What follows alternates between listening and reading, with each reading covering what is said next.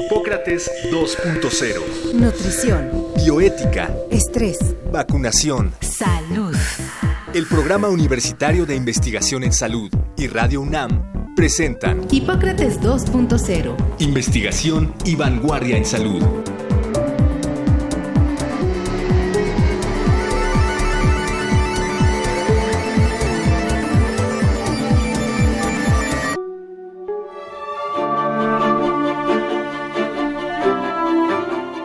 La Academia Nacional de Medicina de México es una corporación médica de carácter académico cuya misión es promover el estudio, la enseñanza y la investigación en el campo de la medicina, cuyos adelantos recoge, analiza y difunde con el fin de actualizar conocimientos y orientar criterios tanto de los profesionales y autoridades de la salud como del público en general.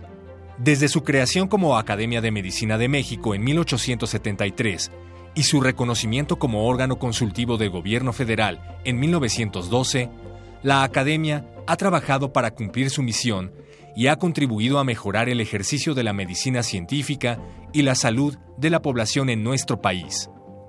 Para hablar sobre la Academia Nacional de Medicina de México, hoy, en Hipócrates 2.0, conversaremos con el doctor José Jalabe Cherem, médico cirujano, especialista en medicina interna, profesor de pregrado y posgrado en medicina durante más de 20 años, autor de artículos, capítulos y libros científicos y médicos. Actualmente es jefe de la División de Estudios de Posgrado de la Facultad de Medicina de nuestra Casa de Estudios y vicepresidente de la Academia Nacional de Medicina de México.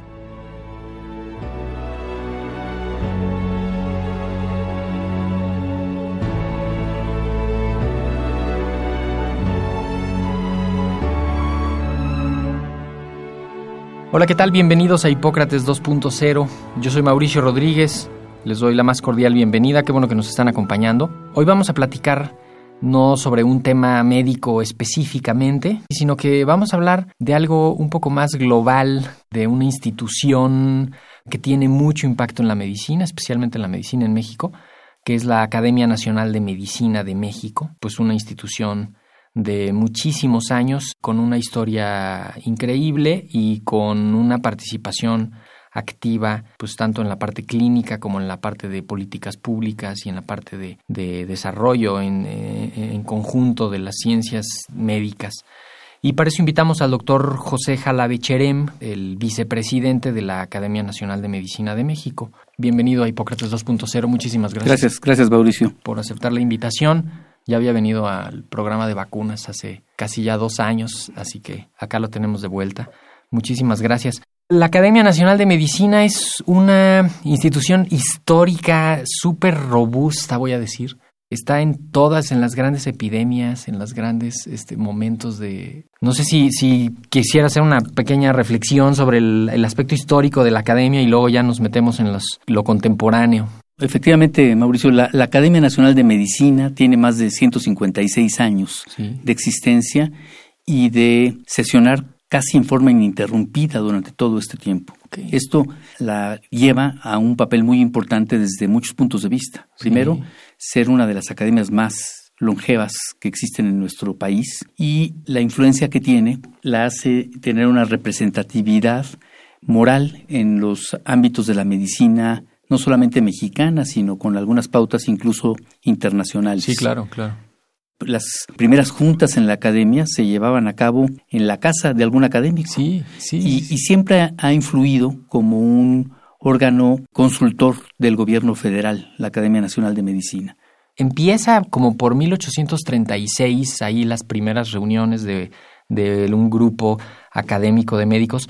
Ya propiamente como Academia de Medicina es 1877 y luego ya Academia Nacional de Medicina 1887, que es de cualquier manera son muchísimos años, pero siempre la ha regido esta Primero, este interés de comunicación interna del gremio, que todos los médicos estén enterados de lo que se está haciendo, de los avances en alguna, en terapias, en medicamentos, en diagnósticos, en, en instituciones. Y después, justamente se reconoce la importancia de la permanencia de esto y se hace un órgano consultivo del gobierno federal, que eso ya fue más reciente, pero de cualquier manera 1912 Así es, esa fecha justamente.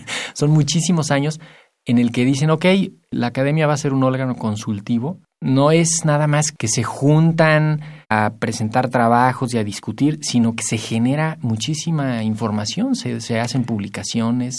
En efecto, mira, medicina está comprendida o dividida también por muchas especialidades. Los ginecólogos tienen su consejo, su asociación, su colegio, los internistas igual, los pediatras, etcétera, etcétera. La Academia Nacional de Medicina está conformada por casi todos los grupos de especialistas de medicina que conforman todas las especialidades por un lado, incluyendo la medicina general, pero además tiene algunos otros miembros no médicos. Claro. Comprende también algunos abogados, algunos sociólogos, algunos historiadores, por supuesto veterinarios, odontólogos, que tienen que ver con el ámbito de la salud.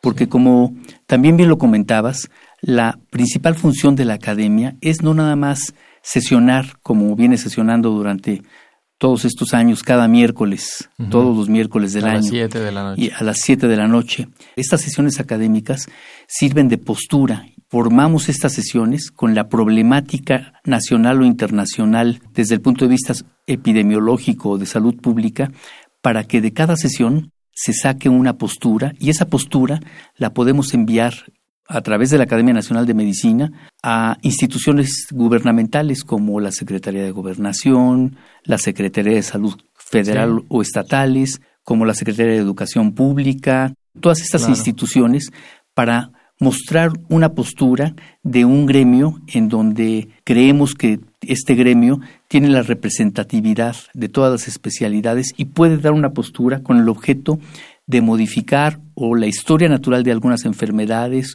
o valorar algunas situaciones de cómo prevenir algunas, algunas epidemias, etcétera, etcétera. Creo que un, un ejemplo muy ilustrativo es la participación de la academia en traer a la luz pública el problema de la alimentación y la obesidad, de la alimentación y la diabetes y de todos los problemas asociados a una mala alimentación en términos generales y que a través de simposios, a través de libros, a través de consensos, a través de recomendaciones, se ha ido pues no voy a decir empujando, pero sí fortaleciendo un discurso de, de que se necesitan políticas públicas integrales, de que se necesita el etiquetado claro, de que se necesita conocer el problema del tamaño de la epidemia.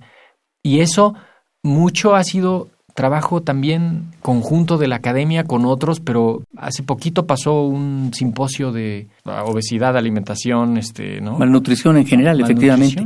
Y de ahí de ese simposio se sacaron algunas posturas y se envió, se envió a las autoridades correspondientes. Es decir, la Academia es una asociación civil no lucrativa que el único fin, el único objetivo fundamentalmente es mejorar la calidad de todos los mexicanos. ¿Cuántos miembros son en la academia? Sí, somos un poco menos de 600 activos. Ok. Es, es decir, el número exacto somos como 590 y tantos miembros eh, activos de la Academia Nacional de Medicina. Cada año existe una promoción para que en forma voluntaria el que quiera meter sus papeles lo pueda hacer. Esto tiene unos requerimientos mínimos necesarios para poder ingresar a la Academia Nacional de Medicina y esos requerimientos básicamente son, datos curriculares básicamente son académicos, es decir, el aspecto laboral, que, tenga aspectos académicos, las publicaciones que tenga, los trabajos de investigación, conferencias que se han dado, la participación en los congresos. Por supuesto, casi siempre son profesores universitarios de cualquier universidad del país. Este, son requerimientos mínimos indispensables y que tenga una reputación en su colegio, en su, en su asociación de esa especialidad en particular. Y existen plazas limitadas, o si le llamamos sillones, para cada una de las especialidades. Por ejemplo, puede existir eh, para este año un sillón para ginecología o ah, dos para hematología, etcétera, etcétera. Entonces se van abriendo los sillones y existe un grupo colegiado del comité de admisión quien revisa muy cuidadosamente cada uno de los datos que envía el candidato para ver si es aceptado o no a la academia. Es un proceso riguroso, repito, no es algo lucrativo y, finalmente cuando uno entra a la academia, bueno, pues tiene mucho trabajo, porque como la componemos gente de todas las especialidades, pues tenemos obligación con todas las especialidades. Y, y, puros académicos, ¿no? Y, puros académicos, entonces tenemos la obligación de dar estas posturas. De hecho, nuestras sesiones con las que eh, trabajamos todos los miércoles son sesiones planeadas, muy, muy bien planeadas, en donde vemos la problemática que se vaya teniendo. Por ejemplo, eh, la problemática del dengue, chikungunya, zika, etcétera, etcétera, se hace para sacar medidas que pudieran ayudar al público a no tener o a, disminuir la morbimortalidad, que es parte... perdón, y a la autoridad, ¿no? O sea, también como ayudar a, la, autoridad, Sí, también la academia, además de que es un órgano consultor del gobierno federal, además la academia por un lado propone al gobierno federal, pero también el gobierno federal nos pide en algún momento determinado asesorías, no solamente médicas, sino en algunas ocasiones incluso jurídicas. Sí, y, para darnos idea, este, hace unos días con un grupo de colegas, eh, entre ellos el doctor Ponce de León y el doctor José Luis Soto, terminamos de integrar la propuesta de programa para que hablemos sobre antibióticos eh, y resistencia antimicrobiana en un simposio en la academia en febrero, a finales de febrero del año que entra. O sea, son muchos meses de anticipación. Es muchos meses de anticipación. Pero, por ejemplo, esa es una problemática muy importante. Sí. El uso tan indiscriminado que existe de los antibióticos. Y aunque hoy en día se requiere la receta para el antibiótico, pero no hay otra regulación en donde desafortunadamente los usamos como queremos los antibióticos y estamos creando resistencia a los mismos, estamos modificando el hábitat de toda la microbiota normal, tanto del organismo como de toda la humanidad, con el uso indiscriminado de antibióticos cuando en muchas ocasiones, en muchas enfermedades no se requieren y hay un sobreabuso, a pesar de que ya ahora es controlado con recetas, hay un sobreabuso, por ejemplo, del uso de antibióticos. Entonces, de este simposio, que será en febrero, creo, del próximo año, seguramente va a salir la postura y les vamos a pedir a ustedes que participan en ese simposio que nos lo hagan también después de que presenten el simposio una propuesta por escrito para que de la academia parta a las instancias correspondientes y se modifiquen algunas conductas y algunas pautas. Sí. Ahora, además, la, la academia a veces resulta difícil ver cómo aterriza el trabajo de la academia en el paciente o en el, en el, ciudadano común y corriente, pero sí hay, sí aterriza ahí. El fin último de ese trabajo justamente es es la gente, es el paciente, ¿no? Evidentemente, evidentemente el, último recurso al que debe uno de llegar por muchos caminos es finalmente el paciente. Sí, y pienso, la seguridad del paciente es lo más importante. Y pienso, por ejemplo, en, en que trabaje un grupo, se trabaja el tema en la academia, se va y se viene, se lleva, se trae, y de pronto ya sale un consenso o sale unas guías de práctica clínica o salen unas recomendaciones al Consejo General de Salubridad y eso hace que cambie algo que sí va a cambiar en las instituciones, ¿no? así es, así es. Ese es el, el, principal objetivo. Y tenemos ejemplos tangibles muy importantes a través de toda la historia de muchos de todos estos cambios, ¿no? Sí, la, participación en las campañas de vacunación desde la de viruela hace muchísimos años, ¿no? Así es. Este, las epidemias de tifo, las epidemias de brotes de polio, toda la introducción de la vacunación en la segunda mitad del siglo pasado fue... Así es. Y salen también las posturas de toda esa problemática de la academia. Hoy en día se analizan problemas, por ejemplo, todo el problema de la influenza que hubo. Se está analizando también la interrupción temprana del embarazo, se analizan problemas de de maltrato, se analizan problemas de hostigamientos. Embarazo este, adolescente. Embarazo adolescente es un, acabamos de tener la semana pasada justamente junto con la Comisión Nacional de Derechos Humanos, un simposio sobre esta problemática de la, del embarazo en, los adolescentes.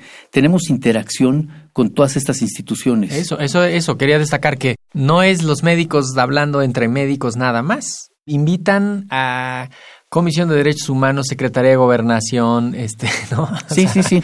De, sí, de hecho, la Academia Nacional de Medicina, casi todos los años, durante históricamente, siempre la inaugura el, la sesión de apertura el presidente de la República. Sí. En esta ocasión ya hemos tenido como participante, por ejemplo, en este año a la propia secretaria de Gobernación en una de las sesiones.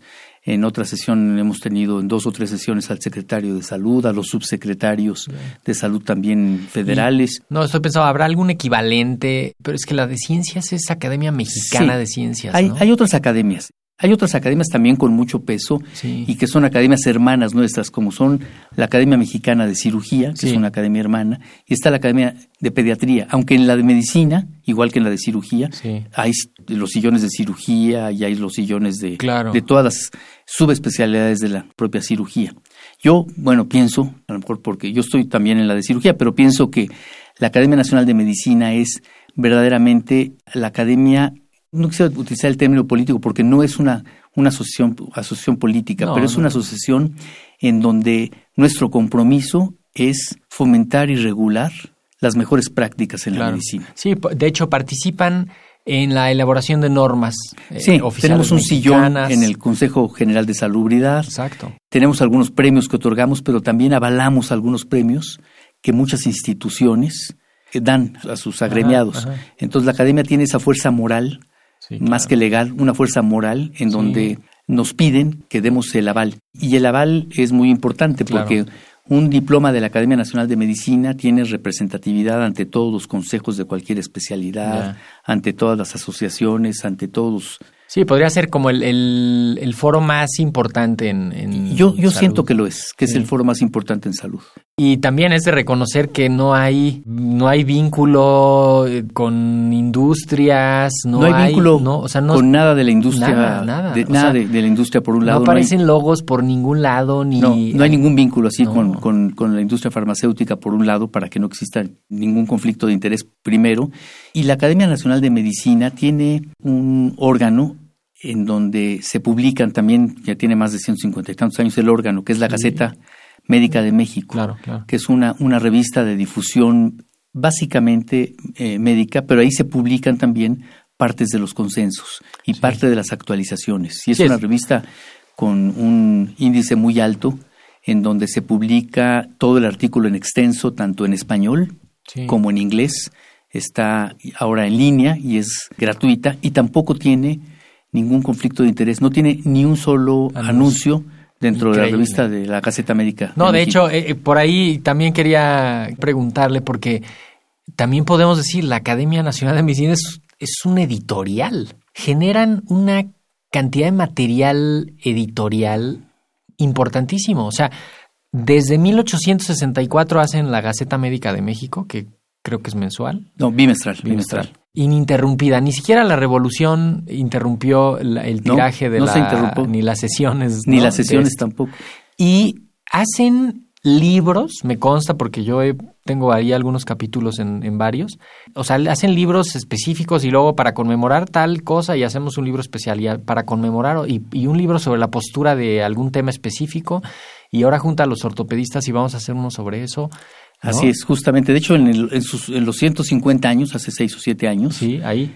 ahí salieron una edición de muchos libros Sí. y todas son actualidades y posturas. No son simplemente libros de información, Exacto. sino son posturas de las diferentes especialidades Sí. y esto sirvió también como guía para el resto de muchos otros consensos que se pueden hacer y que se pueden ir modificando porque como bien sabes la medicina pues tiene una transformación tanto en los conocimientos como en la tecnología Sí. rapidísima lo Sí, que hay que estar... estudiamos hace cinco años ya pasó pero lo que estudiamos hace un año también Sí, ya pasó hace sí, cuatro sí, meses. la revolución En el, de conocimientos y tecnológica es Bueno, impactante. Mi papá era médico y me acuerdo que tenía un libro de histología en que él estudió pues, a principios de los setentas y cuando hablaba de las células del pulmón todavía no quedaba claro qué células producían el factor surfactante del pulmón. Y yo me acuerdo porque yo a veces abría esos libros así y cuando ya después yo estudié medicina y vi algunos de los avances y digo, ahí sí pasaron muchos años, pero con temas que van cambiando en cinco años ya hay que renovar el tema, ¿no? Y hay que, hay que, de acuerdo. hay que rehacerlo. Ahí ha estado la academia, incluso tienen un programa de actualización continua que tiene cursos para médicos generales y especialistas, lo que sea, y también tiene documentos que hacen libros. O Claro. sea, son... Sí, la academia tiene múltiples comités, múltiples. Sí, Tiene comité de educación, tiene comité de ética y conflicto de intereses, entre otros muchos otros. Y por supuesto que tiene varios cursos para médicos generales y ahora estamos haciendo todo un programa también para actualizar a todos los médicos de primer contacto en forma gratuita prácticamente, con el aval de la Academia Nacional de Medicina, que tengan el aval, el aval finalmente es lo que menos importa, lo importante es que transmitamos el conocimiento. Pero, independientemente tendrán tendrán su aval por parte de la Academia Nacional de Medicina, todos los médicos interesados, todos los médicos interesados en llevar este curso para médicos de primer nivel de atención. Ahora, la Academia Está físicamente en el Centro Médico Nacional, en un edificio que está al lado de la unidad de congresos, en el, en el IMSS, acá en la Ciudad de México. Pero tienen presencia en los estados, tienen... Sí, tenemos, bueno, los académicos, los casi 600 académicos son de toda la República Mexicana y del extranjero. ¿eh? Tenemos académicos corresponsales en muchas partes del mundo, en muchos países del mundo, varios en Estados Unidos, en Francia, en Alemania, etcétera, etcétera.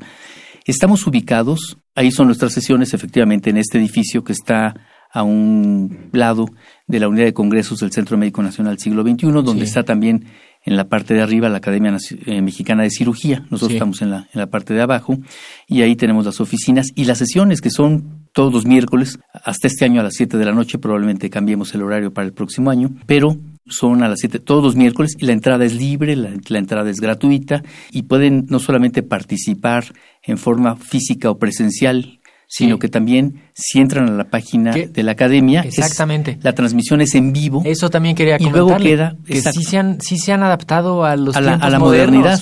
Sí, la transmisión es por YouTube o en vivo y después se queda además en la página de la academia esta sesión. Entonces, si uno la quiere ver una, dos o tres veces porque no entendió algunos aspectos, la puede seguir viendo.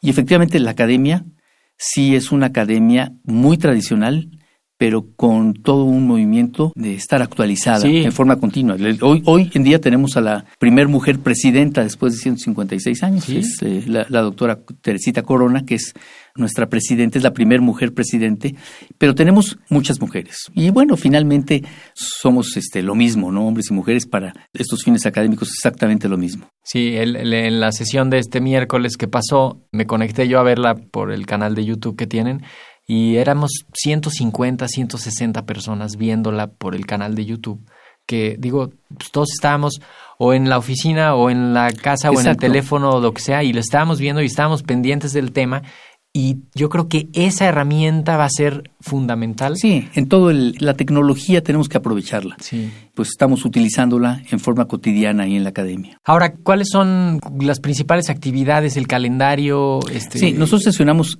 casi todos los miércoles, excepto los festivos y los últimos miércoles de diciembre. Empezamos siempre en febrero, descansamos porque en enero estamos organizando todo el proceso, es decir, la directiva sí trabajamos todo el año, pero las sesiones son, son de febrero a, noviembre, tenemos sesiones extraordinarias y, algunas sesiones extramuros.